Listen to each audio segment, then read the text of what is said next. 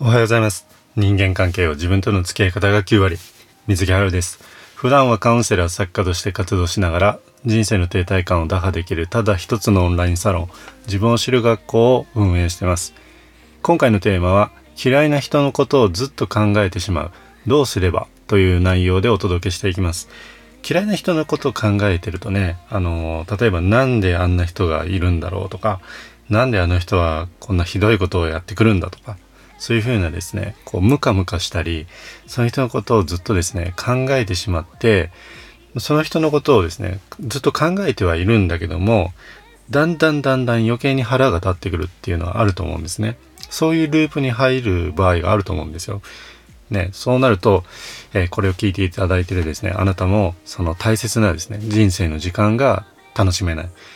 うん、なんかそういう楽しむ時間が減っちゃいますよね。ストレスになるし、なんか憂鬱だな、みたいなね。まあ、僕はですね、あなたにそういう状態でずっと言ってほしくないので、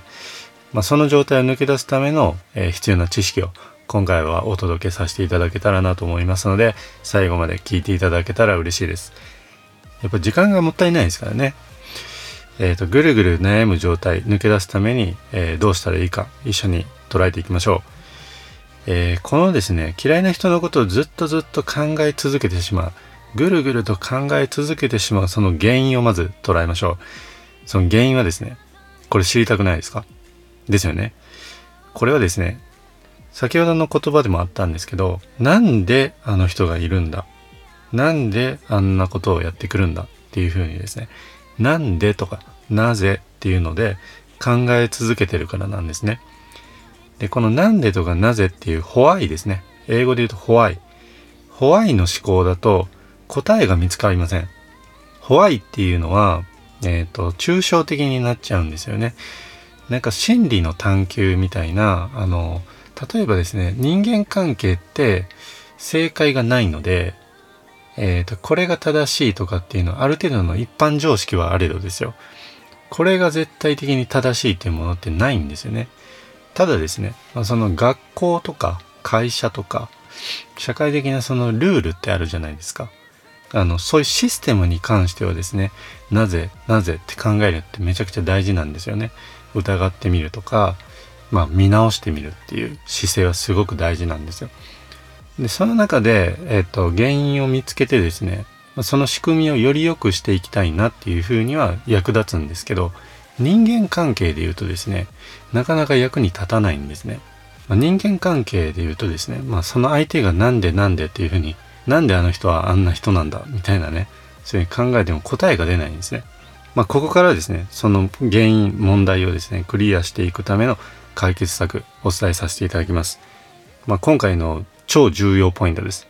これは、ワット思考に切り替えるですね。これ何回かですね、ポッドキャストを聞いていただいてるのであれば、あの、他の配信でも聞いたっていうことを、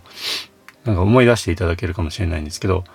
あとですね、まあ著書でも人間関係は自分との付き合い方が9割っていう、今はまあ家庭編と新人営業編っていう2つ出してるんですけど、その中でも言ってることです。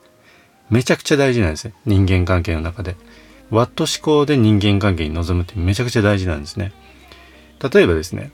えっ、ー、と、聞き分けのない子供がいる。ね、時間がないのに、なんで泣いてんの？みたいになりますよね。なんで早くできないの？でもですね、子供側からとか、相手側からするとですね、何があったの？って聞いてもらいたいわけですよ。そしたら話をしやすいですね。なので、自分に対してもそれは一緒なんですよ。自分に今何ができるかなと。そういう、あの、しんどい嫌いな人がいるとしてですよ。その人はいるけども、えー、その人と自分の関係をちょっとでもより良くできるためには今何ができるかなとかね。で、相手のところで嫌なところがあるんであれば、このポッドキャスト配信の中でも出てくることなんですけど、無意識は習慣から生まれるっていうのがあるんですね。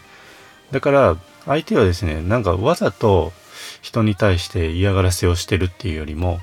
え、相手の未熟さからですね、ついなぜかなんとなくっていうので、ついつい人に嫌なことをやっちゃってるっていうのがあるんですね。なので、この人って、えっ、ー、と、学生時代とか、えー、これまでの中でですね、この人生経験の中で、何があったんだろうっていうふうに考えるとですねその相手のですね人生経験に目をやってみるとその相手の人生経験を意識してみるとですねもしかしたらなんか家庭環境が複雑だったのかなとかねえーと、友達と辛いことがあったのかなみたいな、まあ、上司から過去に嫌がらせをされてしまっていてなんかそんな影響なのかなみたいなね。そういうところが見えてきたらですよ。ちょっと優しくなりそうな気がしません？えっと映画でも悪役がいると。その生い立ちが見えたらまあしょうがないかみたいな。あの感覚ですね。だから今回の配信で、えー、振り返っていただきたいのは自分は何で何でと考えすぎていないかっていうところですね。で、ワット思考でいくと具体的な対策が見えやすくなります。先ほど言った通りですね。相手と自分の関係、最善の関係を目指すには今何ができるかなと考えたら、あ、こういうことなんかできそうだなと。まあ、工夫してトライしてみるっていうのはすごく大事ですね。僕も結構人間関係、あのー、まあ、20代前半の頃はね、なかなか余裕がなかったタイプなんですけど、これやっぱりですね何が何がっていうので考えていくと気持ちも楽だし対策も見えてきてこういうこと次できるんじゃないかっていうその人間関係以外の、えーと、ビジネスとかもそうだしキャリアもそうですね。そういうところでも役立てていただける思考なので、えー、このワット思考これを習慣にしていただけたらどうかなと思います、まあ、先ほど言った通りですね人間関係ってやっぱり自分との付き合い方が9割と。いうことなんですねなので、その自分とうまく付き合って、周りの人とうまく付き合うしかないんですね。自分しかコントロールできないので、その自分をコントロールしやすくなる著書をですね、僕は出版させていただいてます。えっと、概要欄の方にその著書の情報がありますので、興味がある人はぜひ覗いてみてください。今回も聞いていただいてありがとうございました。人生の停滞感を打破できるただ一つのオンラインサロン、自分を知る学校では、水木春がカウンセラー活動を通じて学んだことを毎日メルマガで配信しています。今回のようなですね仕事や人間関係自分との付き合い方で、えー、停滞している方是非ですね概要欄の方からチェックしていただけたら嬉しいです。それでは今日も前に一歩進んでいきましょう。水木春でした。